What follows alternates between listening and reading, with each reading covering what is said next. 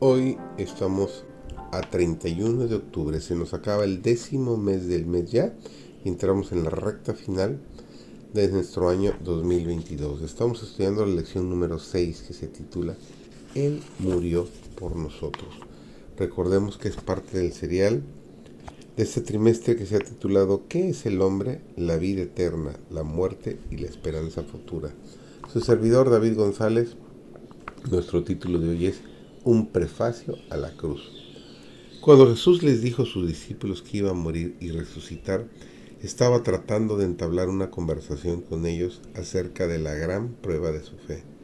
Si hubiesen estado listos para recibir lo que deseaba comunicarles, se habrían ahorrado amarga angustia y desesperación.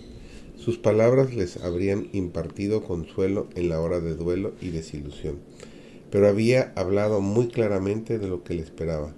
La mención de que pronto iba a ir a Jerusalén reanimó en ellos la esperanza de lo que se estuviese por establecer el reino y los indujo a preguntarse quiénes desempeñarían los cargos más elevados. El Salvador reunió a sus discípulos en derredor de sí y les dijo, si alguno quiere ser el primero, será el postrero de todos y el servidor de todos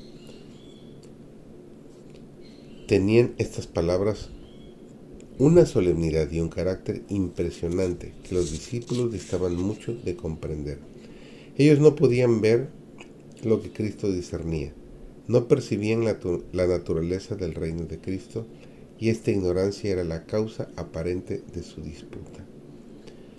Muy tiernamente, aunque con solemne énfasis, Jesús trató de corregir el mal demostró cuál es el principio que rige el reino de los cielos y en qué consiste la verdadera grandeza, según las normas celestiales.